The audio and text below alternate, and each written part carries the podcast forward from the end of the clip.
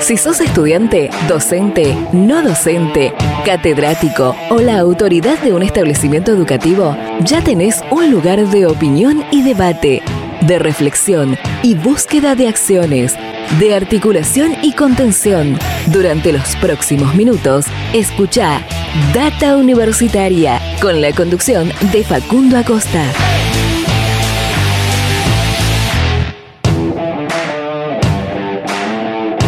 Hola, hola, ¿qué tal? ¿Cómo les va? Bienvenidos y bienvenidas una vez más a este programa de universidades verdaderamente federal, independiente y objetivo, transcurriendo nuestra tercera temporada con este espacio, con este Data Universitaria Radio que estamos comenzando en el programa número 22 de este año 2022. Mire qué casualidad que, lo que estamos contando.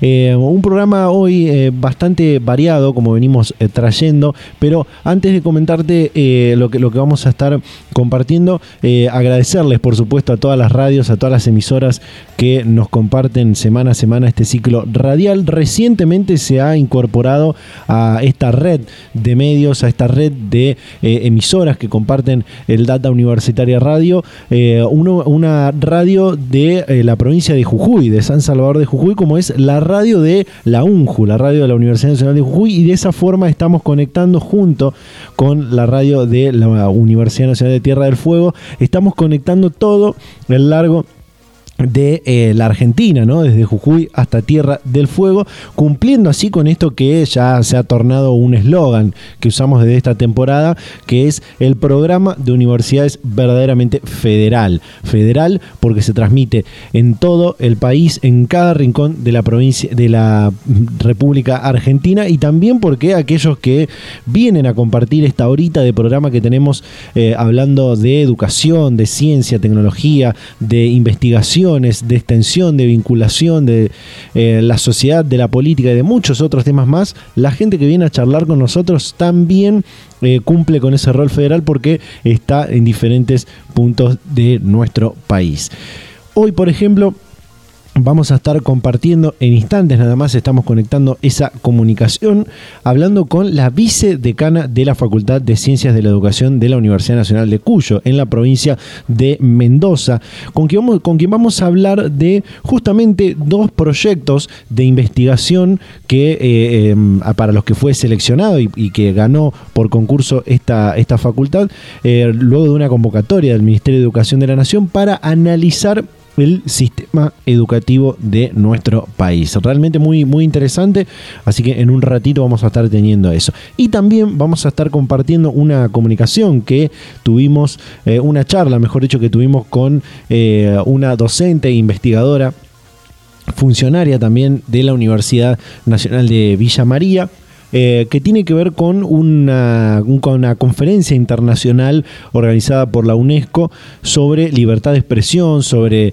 eh, democracia, sobre desinformación, de la cual eh, esta docente e investigadora participó hace algunas semanas atrás y bueno, viene a comentarnos todo esto que, realmente es muy interesante y tiene también para comentarnos una cátedra de la UNESCO que tiene que ver con la comunicación, que, que, nos anticipa todo lo que, de lo que se trata esta cátedra aquí en este programa. Antes de comenzar, ¿te parece? Te cuento algunas noticias que puedes encontrar también en nuestro sitio web datauniversitaria.com.ar durante toda la semana con toda la información de lo que pasa y va a pasar en el mundo universitario. Recordá que nos podés seguir a través de las redes sociales, en Facebook y en Instagram como arroba data universitaria, en Twitter como arroba DT universitaria. Algunas noticias, por ejemplo, Científicos del CONICET lideran estudios sobre el origen de la reproducción sexual. Una investigación liderada por especialistas del CONICET y colegas de Israel, Suecia, Uruguay y Suiza sugiere que el fusógeno, una proteína que ayuda a que el espermatozoide y el óvulo se fusionen en la reproducción sexual, habría evolucionado a partir de una proteína de arqueobacterias, organismos ancestrales parecidos a las bacterias que existen en el planeta desde hace más de 3.000 millones de años. El CIN presentó la la primera edición digital de Buenas Prácticas de Internacionalización, a partir de la intención de consolidar el proceso de internacionalización de la educación superior mediante propuestas que aseguren la integración, la coherencia y la adaptación en el presente contexto mundial. La convocatoria se dirigió a las instituciones universitarias públicas.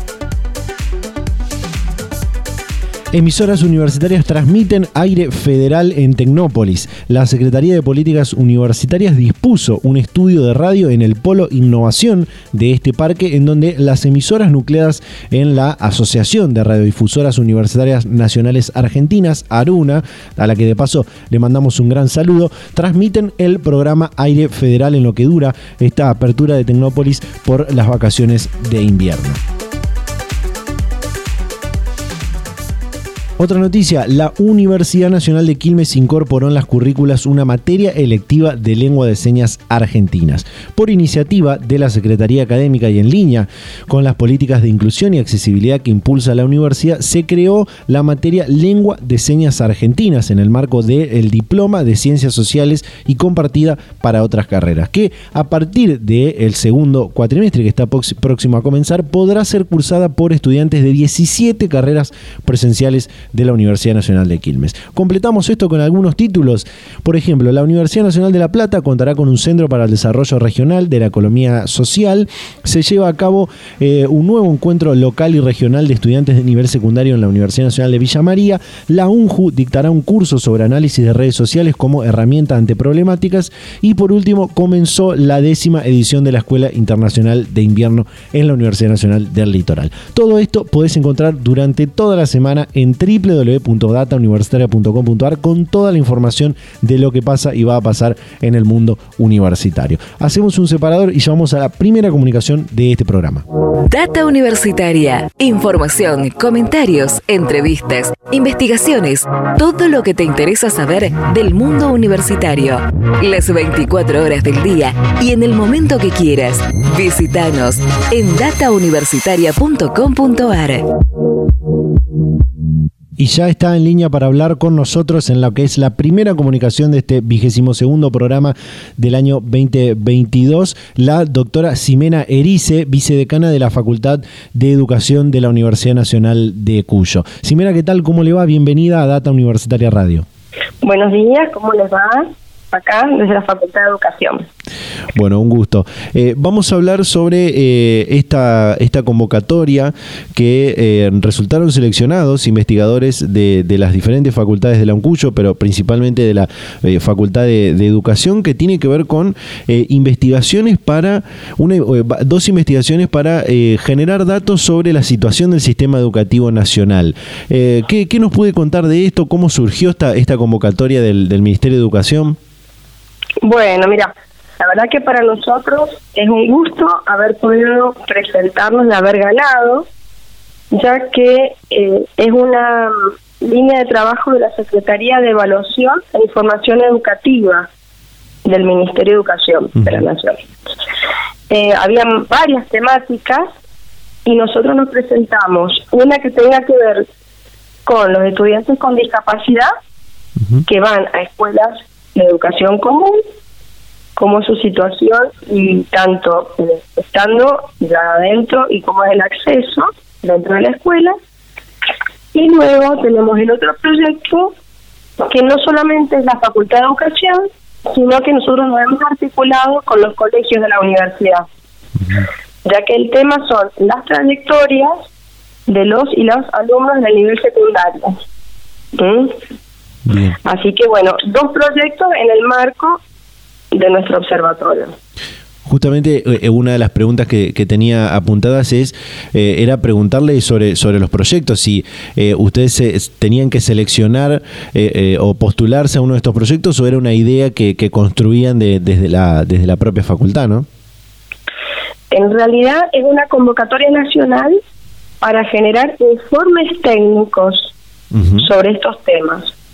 Como nosotros tenemos una, una estructura que es nuestro observatorio educativo, nos pareció importante poder ser parte de, toda esta data, toda esta información que hay a nivel nacional y poder hacer los análisis y poder este, generar los indicadores que nos están pidiendo. Eh, ahora sí eh, voy a pasar a hacer como un desglose de estas de estos dos proyectos, si, le parece. Eh, y me gustaría empezar primero por qué, qué tienen que ver o, ¿cuál es el área de investigación sobre esto de los estudiantes con, discapacidad que asisten a, como dice el título del, proyecto, a escuelas de educación común? Eh, sobre todo el tema de su situación, sus condiciones de, acceso. Eh, ¿por, qué, por, qué se le dice educación, educación común ¿no? a, los estudiantes con, a aquellos estudiantes con discapacidad que van a una, a una escuela de educación común? ¿Cuál es, eh, ¿Qué es lo que quieren eh, tratar de encontrar en esta investigación? ¿no? Y en realidad lo importante es poder caracterizar primero a estos estudiantes con estas características, por eso caracterizarlos, ver qué distribución hay a nivel nacional en escuelas comunes y después relaciones que tengan que ver entre los contextos en sí los estudiantes con sus propias situaciones y cómo qué, qué sucede en la escuela está este, preparada para poder tener a este estudiante en, situación de estudio. por, por, eso lo interesante, ¿no? De ver qué sucede en una escuela común. Claro. Y a partir de a partir de esto eh, por allí recomendar eh, o, postular algunos algunas políticas que tengan que ver con inclusión con accesibilidad no y yo creo que seguramente ese es el objetivo del ministerio. Nosotros lo que haríamos es nos van a dar las bases de datos todo lo que está relevado en las escuelas y nosotros armar los informes técnicos. Nosotros no vamos a buscar data vamos a trabajar con los datos y generar indicadores cuanti quali que, que serán utilizados para generar políticas públicas, ¿no? Por eso es lo interesante. Y ya han, han podido eh, armar, eh, no, perdón, cotejar alguno de estos de estos eh, datos, empezaron a, trabajar como para preguntarles sobre eh, justamente algunos algunos números por ahí preliminares de, la situación, de las condiciones de acceso de, los estudiantes con, discapacidad, que por supuesto es muy importante, ¿no? Tener esa esa información para, para lo que usted decía recién de poder generar políticas públicas que tengan que ver con la accesibilidad, la, inclusión y, y demás, ¿no? Mira, eso todavía no, estamos comenzando porque acabamos de terminar de cumplimentar como organización todo lo que se nos pedía para poder llevar adelante el proyecto. Tenés como etapas, primero fue presentarnos, ganar la convocatoria y después nos han pedido una serie de requisitos que lo acabamos de terminar de hacer. Así que yo creo que en una semana o dos semanas comenzaríamos a trabajar. Eh, y ahí sí estaríamos en, condiciones. Bien.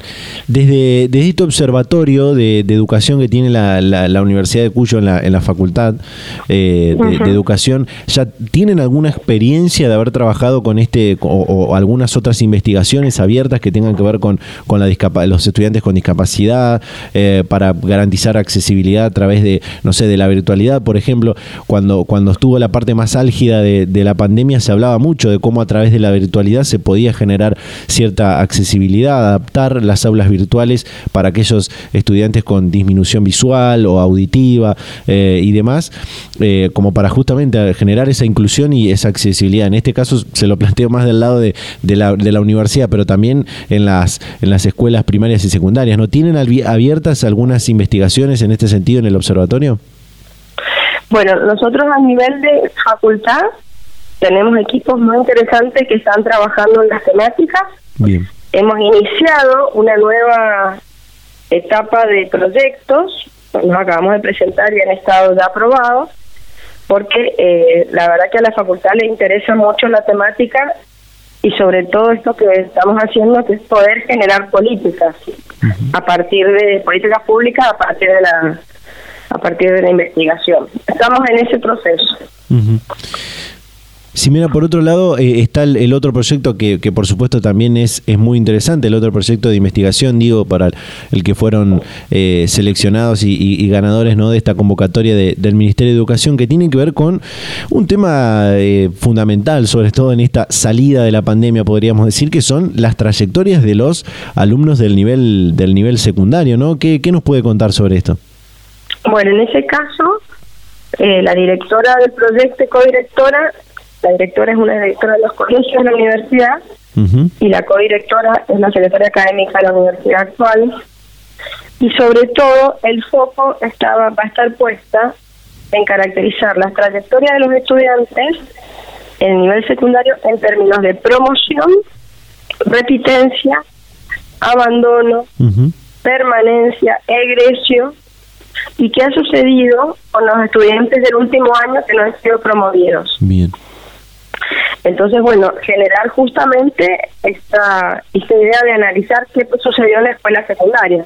Claro. Esto lo interesante es que es a todo el país, porque la información que nos van a dar para hacer los informes técnicos es sobre todo el país, no solamente los colegios nuestros. Claro. Eh, recordemos que la Universidad Nacional de Cuyo está en la, en la provincia de, de Mendoza, ¿no?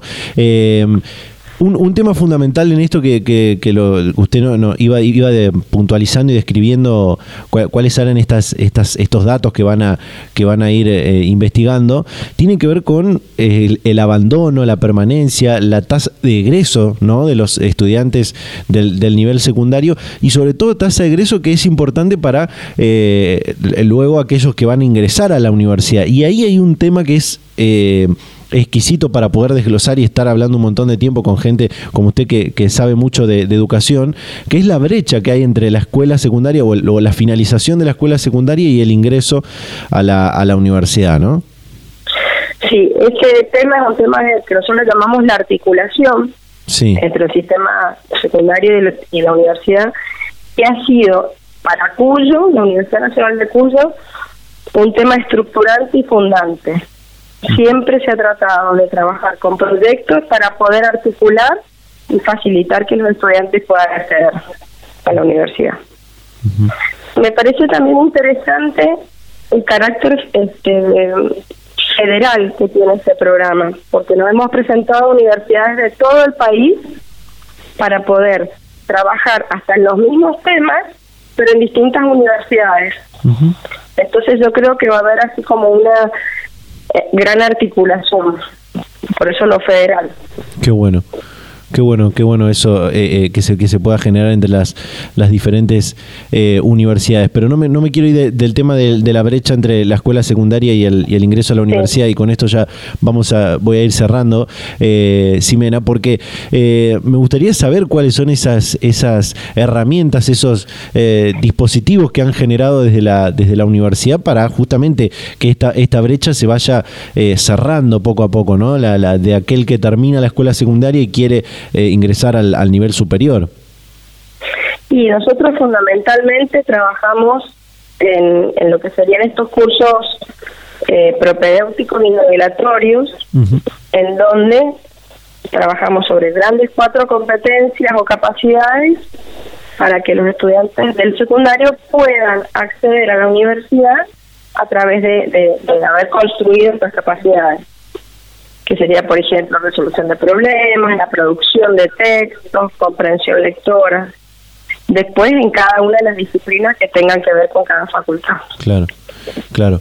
¿Y, y cómo eso pudo, haber cambiado en, base a, esto que vivimos, ¿no? que fue eh, sin dudas un, un, cambio de paradigma en la educación, como fue la, la, pandemia, y lo que ha generado, ¿no? que ah, en algunas provincias eh, se han contado dos años en uno, hay chicos que eh, terminaron la escuela secundaria y, capaz no han aprendido lo que otros sin la, sin la pandemia. Digo, ¿cómo, cómo continuaron estas, estas acciones en, en, el marco de, de la pandemia y de la de la pospandemia, si se quiere, ¿no? Yo creo que en esto hay varios supuestos que tienen varios investigadores, en donde la pandemia hizo que estudiantes aprendieran otras cosas que no eran las previstas, en muchos cuando tenían las condiciones, por ejemplo, tecnológicas, eh, cómo, cómo trabajar de otra manera en la virtualidad, y por eso se han planteado tantos proyectos que tengan que ver con la bimodalidad o con lo híbrido. Claro. Entonces, bueno, hay algunos que si no tuvieron, el, tema acá también fue la brecha, la, la, distancia entre los que tenían los materiales, los instrumentos, las cosas para poder llegar adelante y los que no. Y que es donde la universidad deberíamos tratar de saldar esa deuda o salvarla. Sí. Hay mucho, nosotros hemos generado un programa específicamente se llama Ecosistema Bimodal de Aprendizaje, en donde se está trabajando en estos entornos, ¿no? ¿Qué sucedió entre la presencialidad la virtualidad total y cómo poder mechar ambas cosas? Excelente, excelente. Sí, mira, para, para cerrar, eh, repasar cómo, cómo es el proceso de estas dos eh, investigaciones. Me decía que en, en, algunas pocas semanas más van a estar comenzando eh, a, analizar estos, estos datos y luego presentar informes técnicos para, para que, bueno, después el ministerio sea que el que el que decida qué hacer con esa información, ¿no? ¿Es, es así? El proyecto está muy pautado en muchas cosas, entre ellos el tiempo. Desde el momento que iniciamos el proceso, son cuatro meses para poder llegar adelante con los, con los informes técnicos. Entonces va a ser un trabajo muy largo, un trabajo en equipo, con una mirada multi, con un eje importante en lo estadístico, en el procesamiento de información, y en eso trabajar lo cual y lo cual pero tenemos un tiempo, estamos acotados a un tiempo, por lo cual es un, un desafío muy grande. Sí, totalmente. Bien, eh, la doctora Ximena eh, Erice, vicedecana de la Facultad de Educación de la Universidad Nacional de Cuyo, hablando con Data Universitario sobre estos proyectos para los que fueron seleccionados y ganadores eh, en la convocatoria del Ministerio de, Educación. Ximena, muchísimas gracias por su tiempo y la disposición. Les agradecemos muchísimo a ustedes porque justamente el poder socializar y comunicar hace que la comunidad sepa de las preocupaciones que tenemos y de todo lo que está haciendo para sacar adelante nuestro sistema educativo. Excelente. Muchísimas gracias. Nuevamente muchísimas gracias. Hasta luego. Data Universitaria, con la conducción de Facundo Acosta. Interesantísimo estos proyectos de investigación que por los que han sido seleccionados y convocados los investigadores de las diferentes facultades de la UNCUYO, pero principalmente de la Facultad de Educación para analizar el sistema educativo argentino. De esta forma cerramos este primer bloque del programa, nos vamos a un pequeño corte y ya volvemos con más Data Universitaria Radio.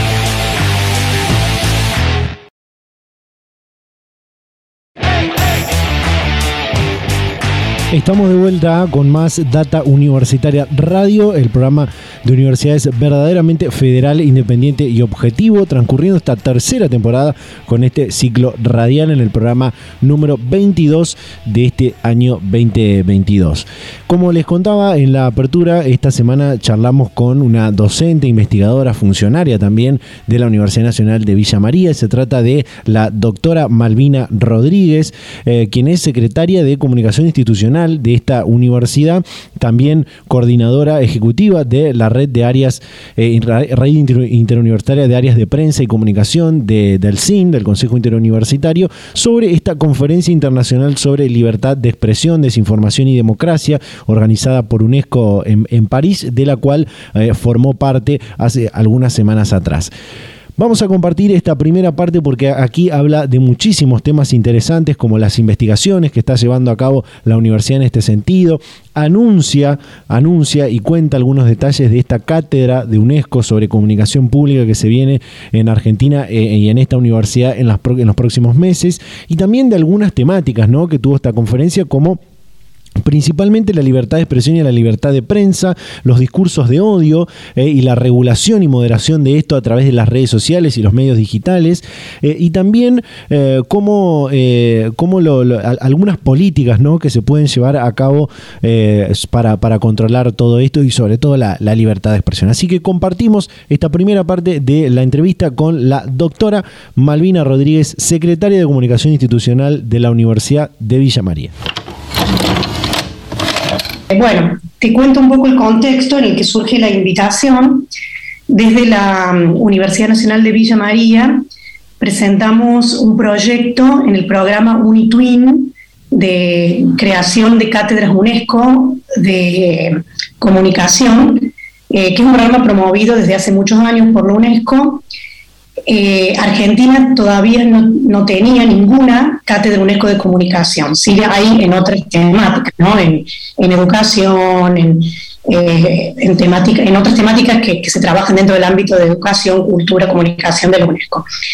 Eh, pero sí hay una red internacional de cátedras de UNESCO de comunicación que se llama Orbicom, de la que, bueno, de manera individual formo parte desde el año 2018 y, bueno, he participado invitada por esta red en un congreso en Lima en el año 2018, otro en Estrasburgo, en, Francia, en el año 2019.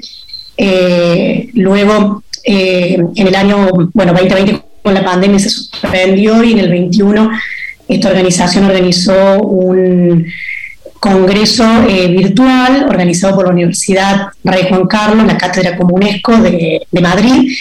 y este año eh, desde la organización nos invitaron a, este, organizar el encuentro, desde la red eh, nos invitaron a organizar el encuentro de, de, Orbicon, que va a ser en noviembre, ya les voy a contar más detalles, eh, también de manera virtual desde la Universidad Nacional de Villa María.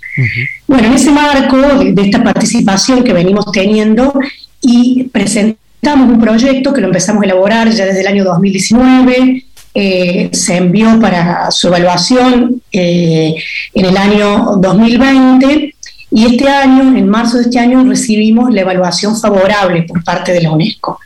La cátedra UNESCO de comunicación, que va a ser la primera de comunicación de Argentina, se llama Comunicación Pública para la Justicia Social, los Derechos Humanos y el Desarrollo Territorial. Es decir, es una cátedra de comunicación, pero que se piensa de manera interdisciplinaria, eh, de manera tal que puedan este, convocar a, profesionales, a investigadores, a estudiantes, a docentes de distintas disciplinas de las ciencias humanas y las ciencias sociales. Esta cátedra, eh, como corresponde al programa, tiene una sede que es la Universidad Nacional de Villa María y en mi caso me toca la, función de dirigirla, de chairholder, eh, pero la presentamos de manera conjunta con otra universidad argentina que, actúa como socio principal, que es la Universidad Nacional de Avellaneda, representada por la doctora Cintia Otaviano, eh, y por una red de universidades de eh, México, Colombia y Brasil que también participan de esta cátedra. La cátedra todavía no se, ha, no se ha lanzado oficialmente porque si bien está evaluada favorablemente por la UNESCO, eh, este, todavía tiene que enviarnos la UNESCO la documentación para que el rector de la Universidad Nacional de Villa María la firme y ya se firma el compromiso de continuidad de la cátedra, que en un principio tiene una duración de cinco años con distintas actividades de docencia, investigación y extensión, de manera de trabajo con esta red internacional y con trabajo también con instituciones de diversa índole, como organizaciones no gubernamentales, otras instituciones eh, este, educativas, sindicatos vinculados a medios de comunicación, entre otras. Esto va a ocurrir, digamos, en el transcurso de este año, esa firma de, de, compromiso entre la Universidad Nacional de Villa María y la UNESCO. Bueno, en ese marco, eh, eh, quien ha sido responsable para América Latina durante este, un tiempo, que ahora está nuevamente en París, eh, que es el señor Guillermo Canela, nos invitó a participar de este encuentro que se desarrolló de manera híbrida, es decir, presencial en la sede de la UNESCO en París y de manera este, virtual a través de, una plataforma como esta, eh, con participación de este, profesionales, investigadores eh, de distintos lugares del mundo. Eh, el evento fue el 8 de julio de este año en la sede de allí de la, de la UNESCO en París y allí participaron como expositores el director general para comunicación e información de la UNESCO, Taufik Chelassi, eh, la embajadora y este, eh, de la delegación permanente de Canadá en la UNESCO, Natasha Power Kyer, eh, el presidente de la sesión número 41 de la Conferencia General de la UNESCO, Santiago Irazábal Murao, y el ministro Luis Roberto Barroso de la Corte Suprema de Justicia de Brasil. El tema, bueno, es un tema de muchísima actualidad, que fue eh, libertad de expresión, desinformación y democracia. Allí, bueno, hubo palabras, ¿no? De, este, introductorias y, de bienvenidas del el director general de, comunicación e información de la UNESCO, de la embajadora de la delegación de Canadá en la UNESCO y del eh, presidente de la conferencia general de la UNESCO, y luego una exposición eh, más detallada sobre libertad de expresión, desinformación y democracia por parte del el ministro Barroso de la, de la Corte Suprema de Justicia de Brasil. Que bueno, sabemos el tema de la desinformación eh, es un tema que desde el área de información y comunicación de la UNESCO trabajan desde siempre, al igual que la libertad de expresión, pero que se, eh, se convirtió en un tema más central a partir de la pandemia, eh, desde la Organización de las Naciones Unidas y bueno, la UNESCO como parte de ella, eh, desde la Organización Mundial de la Salud surgió este concepto de infodemia, o a veces se llama también desinfodemia, que tiene que ver con la pandemia de la desinformación, la circulación eh, extensa de noticias falsas vinculadas a la pandemia, al origen del virus, a las formas de prevención, a la vacunación, que fue un tema de preocupación desde la Organización Mundial de la Salud y también en general eh, desde todas las Naciones Unidas y la UNESCO se puso a trabajar eh, sobre esta temática desarrollando informes que, están publicados, que se pueden descargar libremente en el sitio de la UNESCO, sobre el rol del periodismo, de los medios de comunicación, de las redes sociales, haciendo recomendaciones que incluso algunas grandes corporaciones de estos big tech que manejan eh, nuestro mundo digital, como, como Facebook, como Google, tomaron en cuenta y a partir de allí eh, se hicieron eh, algunos resguardos eh, dentro de, las, de las empresas que manejan las redes sociales para controlar las noticias falsas, las fake news y la desinformación. Al igual que, bueno, esto es una preocupación general de todos los gobiernos. En Argentina se, se viene trabajando esto, por ejemplo, desde el Consejo Económico y Social, como universidad y como red de áreas de prensa y comunicación institucional del CIN, la red IAP, que hemos participado activamente en, en jornadas, encuentros que, se han impulsado desde este órgano de gobierno eh, para eh, pensar contenidos de una política pública que tienda a la prevención de noticias falsas y a la prevención de la desinformación, eh, no solo en los medios públicos, sino también como recomendaciones para los medios privados y también para promover lo que se llama la alfabetización digital, que las personas puedan eh, tener eh, dispositivos, herramientas para corroborar noticias falsas, además del trabajo que se viene haciendo desde agencias gubernamentales como la plataforma Confiar de Tela. Bueno, en, ese marco que, como vemos, es una preocupación en nuestro país, en todo el mundo, es que se desarrolló este encuentro y bueno, a partir del de, eh, panorama muy acertado que planteó este ministro de la Corte Suprema de Justicia de Brasil, en un país donde sabemos, y él lo reafirmó, eh, la desinformación, la divulgación de noticias falsas a partir del gobierno de Jair Bolsonaro se ha convertido eh, no solo en algo que se, que, que, deja, que se deja que ocurra, sino en una política de Estado. Eh, lo hizo para llegar al poder en las elecciones y lo, y lo continúa haciendo desde su función como presidente y bueno, esto es una preocupación obviamente para la justicia, eh, un desafío para la justicia eh, de los países y para pensar el derecho internacional, eh, de qué manera se pueden evitar estas situaciones que tienen consecuencias este, muy, muy, concretas sobre las poblaciones. No tiene que ver solamente con que las personas conozcan o no la verdad sobre un hecho, que ya es importante, sino que luego tiene consecuencias importantes sobre sus acciones y en situaciones como la pandemia sobre la vida y la muerte, en tomar decisiones que pueden tener consecuencias fatales. Y por eso eh, organizaciones como la UNESCO, que tienen la posibilidad eh, de congregar, de promover debates entre especialistas de distintos países, eh, cumplen un rol fundamental porque a partir eh, de las investigaciones que se comparten, de los datos que se ponen en común, de los informes que se publican, eh, se puede tener una incidencia mayor que la que tienen los estados nacionales individualmente, sobre todo sobre las big tech, sobre estas grandes empresas, estos grandes conglomerados tecnológicos que son quienes manejan las plataformas digitales, las redes sociales, y que pueden tener alguna incidencia en promover la libertad de expresión, eh, cancelar discursos de odio, evitar la circulación de noticias falsas y la desinformación, promover el acceso a los fact-checkers o a, los, a las plataformas que corroboran noticias falsas. Bueno, a partir de esto, de, este, estas exposiciones se abrió el debate, allí participamos este, investigadoras, investigadores especialistas de, distintos lugares del mundo. Eh, había en, sala y también conectados representantes de, otros países latinoamericanos, como en el caso Argentina, ahí presentes, conectados de otros países, de Uruguay, de México, bueno, una delegación de Brasil también presente. Eh, este, había representantes de, otros países europeos, también allí presentes, de España, de Francia, eh, este, también de, países eh, africanos.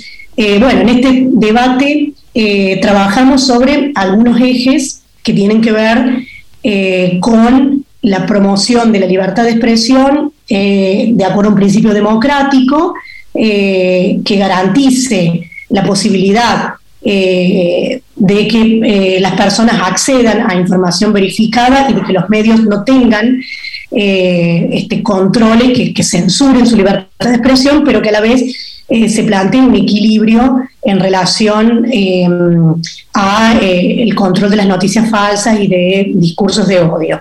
Bueno, allí se habló de las políticas de comunicación en distintos niveles, en el nivel local, en el nivel regional, como ocurre en la Unión Europea, porque en la Unión Europea esto se viene discutiendo a nivel de, de comunidad europea, en el caso de América Latina, este es un desafío que, no lo estábamos teniendo a nivel de conglomerados regionales, como por ejemplo el Mercosur, que bueno, tiene otras, otras urgencias u otras problemáticas y esto no, se está realmente planteando.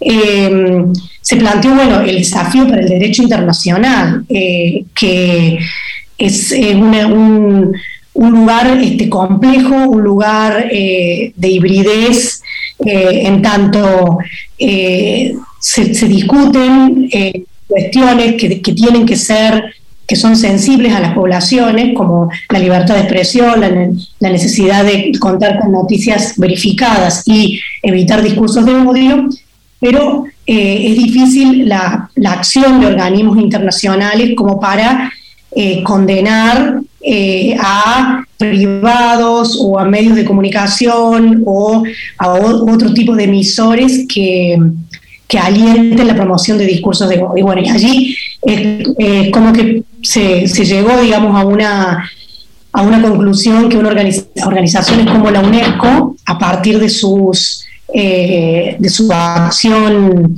de investigación, de publicación, de difusión, de, eh, investigaciones, de, debates como este que se presentó, es un organismo fiable, es un organismo que, tiene, digamos, un prestigio y una confianza internacional y que, como lo ha hecho ya con algunos informes, puede incidir sobre los gobiernos, sobre el sector privado, eh, para eh, elevar recomendaciones.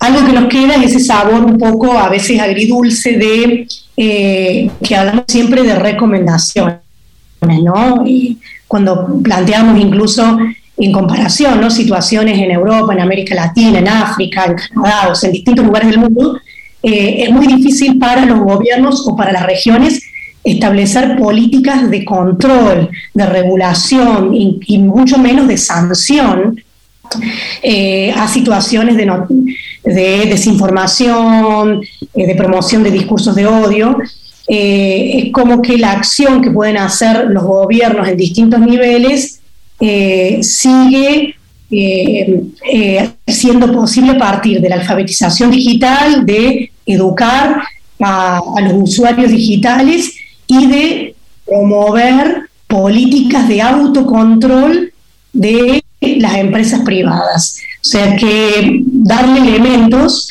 eh, a los medios de comunicación, a las empresas digitales, para que eh, se autorregulen. Entonces, esto nos deja siempre una sensación de no es suficiente, porque la desinformación sigue circulando y si no hay sanciones, eh, resulta casi imposible de controlar. Pero bueno, esta es una situación que hoy en el mundo se está debatiendo, que, para la cual todavía no hay respuestas unívocas, y sí podemos decir que a partir de, estas mesas redondas nos permiten poner en, este, en común, y esto que yo comentaba hace un rato, eh, de este debate que se viene dando en Argentina fuertemente a partir de la pandemia, eh, desde agencias de gobierno como el Consejo Económico Social, como este trabajo conjunto entre eh, la, Agencia Pública de Noticias TELAM y el CONICET para desarrollar la plataforma Confiar, desde la Defensoría del Público en Argentina, son ámbitos donde venimos dando estos debates, cómo promover políticas para eh, evitar la desinformación, para promover la libertad de expresión en un sentido democrático, para eh, evitar los discursos de odio eh, y que están, digamos, eh, al tono con lo que se está discutiendo en otras regiones del mundo. Data Universitaria. Información, comentarios, entrevistas, investigaciones, todo lo que te interesa saber del mundo universitario. Las 24 horas del día y en el momento que quieras. Visítanos en datauniversitaria.com.ar. Bien, hasta acá esta extensa partecita de lo que nos comentaba Malvina Rodríguez. Eh, en el próximo bloque compartimos una última parte sobre todos los detalles que tiene que ver con esta eh, cátedra UNESCO sobre comunicación pública que se viene en los próximos meses en la Universidad Nacional de Villa María. Un anuncio importante que hace en este programa. Hacemos un pequeño corte y ya volvemos con más Data Universitaria Radio.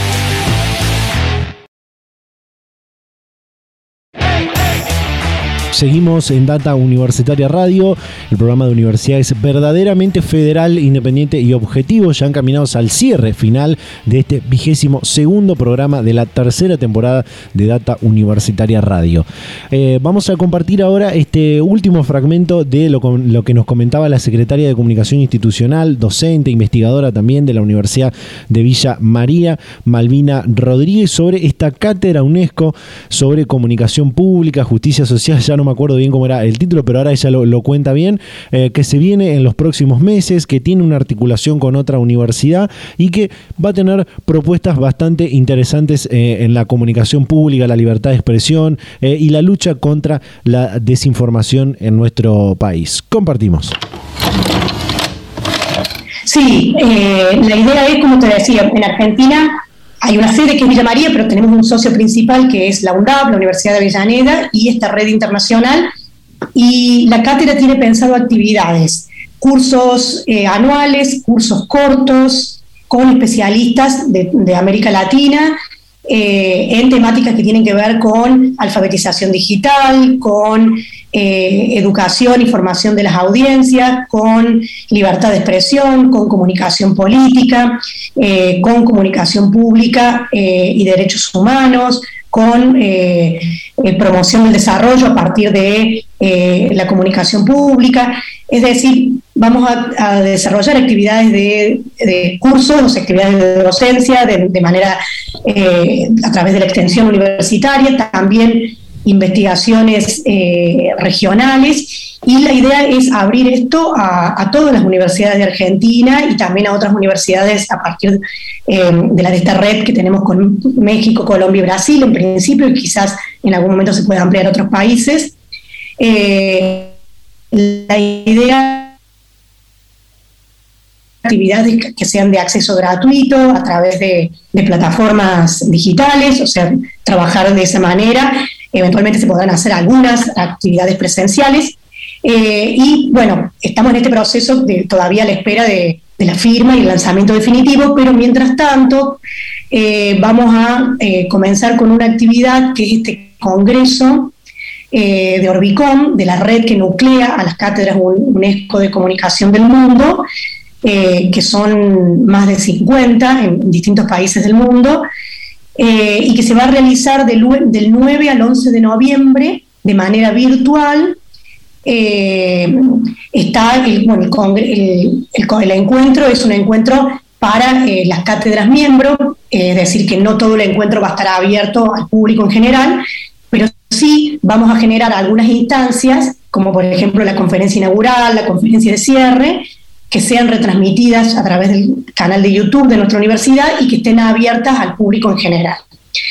Eh, esta va a ser una, primera gran actividad que vamos a desarrollar este año eh, y esperamos en el transcurso de este semestre que, se lleve a cabo esa firma de documento y que ya podamos anunciar entonces apertura de inscripciones para actividades a partir del año que viene de esta cátedra UNESCO, que bueno, que tiene un nombre muy significativo, ¿no? Porque es para la justicia social, los derechos humanos y el desarrollo territorial, que entendemos no hay otra que lleve esa denominación.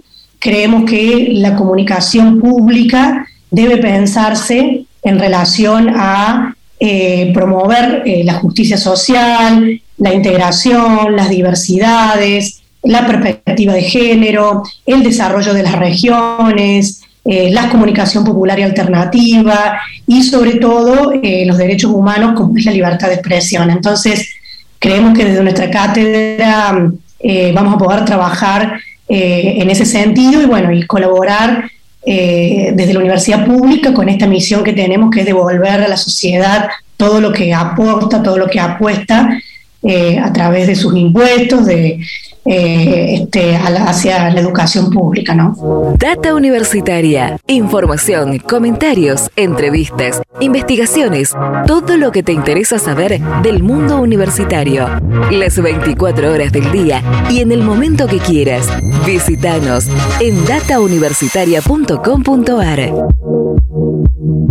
Bien, ahí estaba él, lo que nos comentaba Malvina Rodríguez, secretaria de Comunicación Institucional, docente e investigadora de la Universidad Nacional de Villa María, coordinadora también de la Red Interuniversitaria de Áreas de Prensa del Consejo Interuniversitario Nacional, sobre esta cátedra UNESCO de Comunicación Pública para la Justicia Social, los Derechos Humanos y el Desarrollo Territorial, que se viene eh, teniendo a la, a la UNBM como sede principal, pero como también una articuladora a la Universidad de Avellaneda y otras universidades de, la región y de, y de, Latinoamérica que seguramente eh, cuando se lance y cuando empiecen las propuestas de los cursos, los talleres y las formaciones que, que van a dar, vamos a estar comunicando más acerca de esto.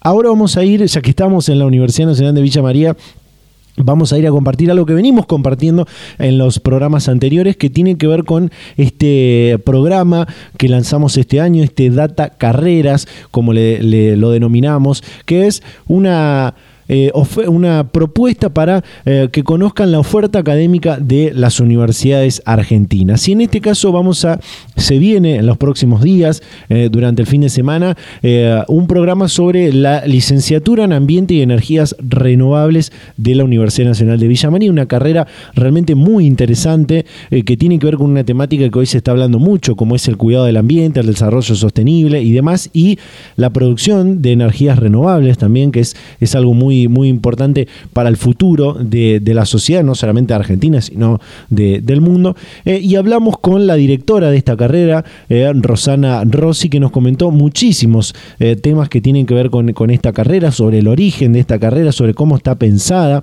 y a, quién, a quiénes va dirigido y cuál es el perfil del egresado, ¿no? Cuáles son las cosas que va a poder hacer este, este egresado en eh, licenciado en ambiente eh, y energías renovables o, licenciada. ¿no?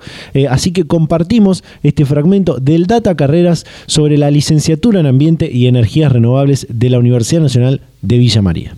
Nosotros, primero quería comentarte algo que a lo mejor ya, ya, sabes, la carrera forma parte de lo que se llama una mesa de carreras ambientales es decir, que estamos en, digamos, todas las carreras de todo el país, ninguna es de ambiente de energías renovables, todos tienen, digamos, una parte ambiental y una parte específica. En Buenos Aires hay muchas, casi todos son de Buenos Aires, somos poquitos que somos, como le decimos, del interior. Em, pero bueno, nuestra, nosotros estamos inmersos en una realidad de producción agropecuaria y producción de alimentos. Justo encima Villa María como que pertenece a la cuenca láctea y el instituto al que pertenece la carrera, eh, dentro del instituto hay carreras como son agronomía y son em, ingeniería en alimentos.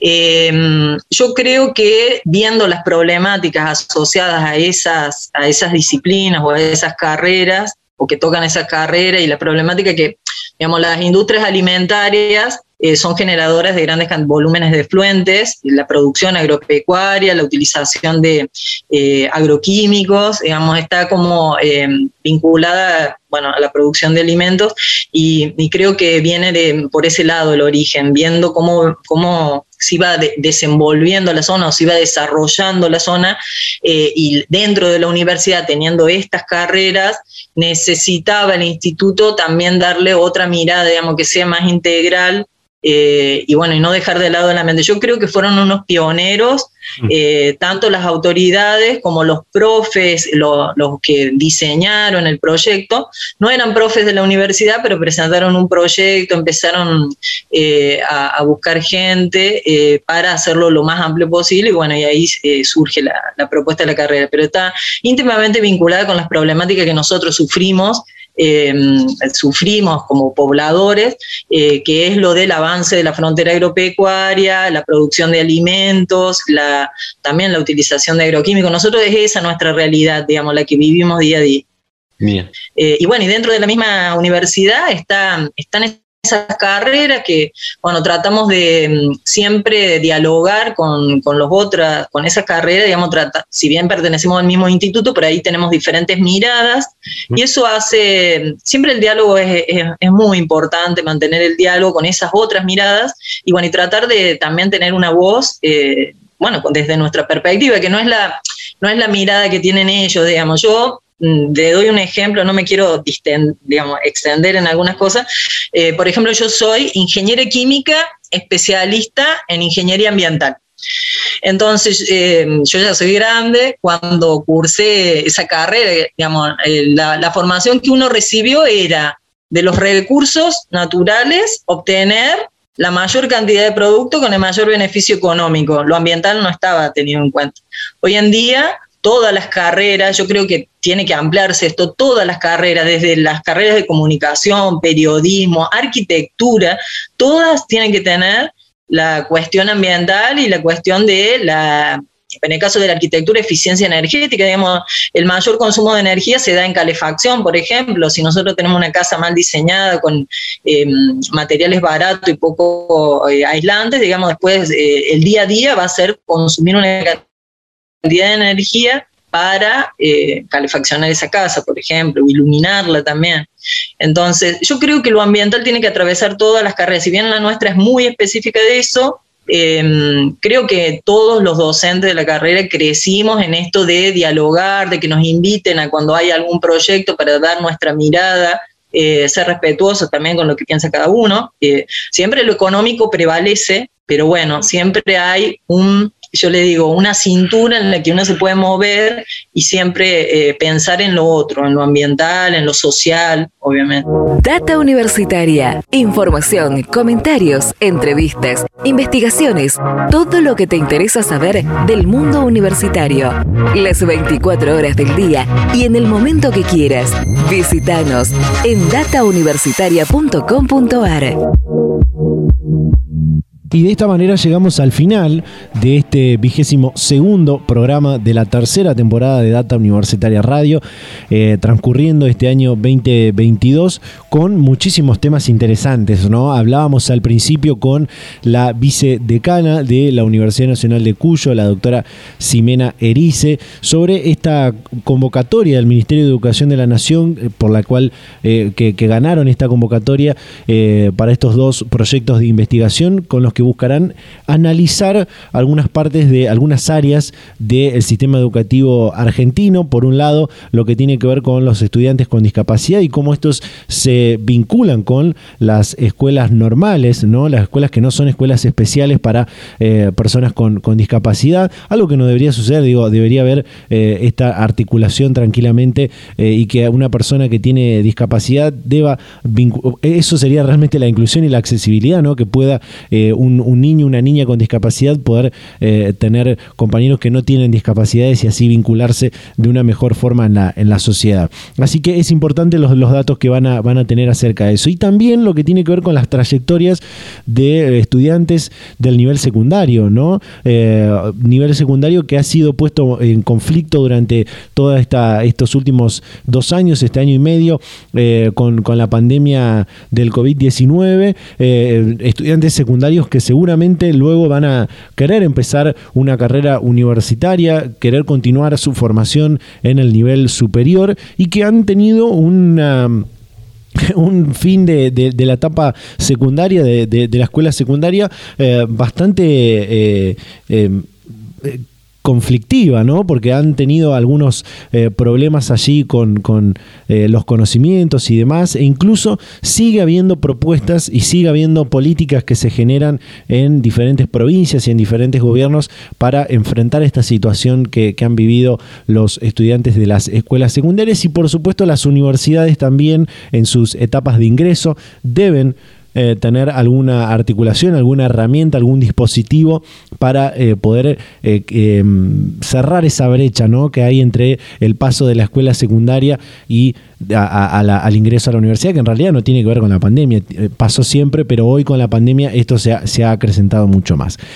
Después escuchamos a Malvina Rodríguez, secretaria de Comunicación Institucional, docente, investigadora de la Universidad Nacional de Villa María, coordinadora de la red de áreas de prensa y comunicación del Consejo Interuniversitario Nacional, sobre esta conferencia internacional que organizó la UNESCO eh, y de la cual participó, que tenía que ver sobre con la libertad de expresión, la desinformación y la democracia, y adelantándonos algo que se viene en los, en los próximos eh, meses, eh, algo que, que nos adelantó, que nos contó momento aquí en este programa por primera vez, que es la Cátedra UNESCO de Comunicación Pública para la Justicia Social, los Derechos Humanos y el Desarrollo Territorial en la Universidad Nacional de Villa María, teniendo también a la Universidad de Avellaneda como, como articuladora eh, y a otras universidades de la región y de Latinoamérica. Realmente muy, muy interesante. Y compartíamos recién este fragmento, este pequeño fragmento de este Data Carreras que se viene en los próximos días y que van a poder encontrar en nuestro canal de YouTube y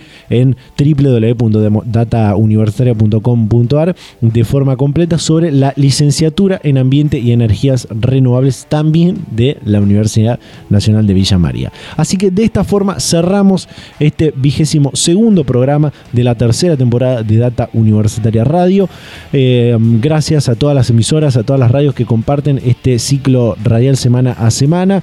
Nos pueden seguir a través de las redes sociales, en Facebook, en Instagram como arroba data universitaria, en Twitter, arroba DT Universitaria, y también, como les decía recién, leernos durante toda la semana en datauniversitaria.com.ar. Ahora sí, nos despedimos, nos vamos a reencontrar a esta misma hora y en este mismo dial la próxima semana. Chau, chau.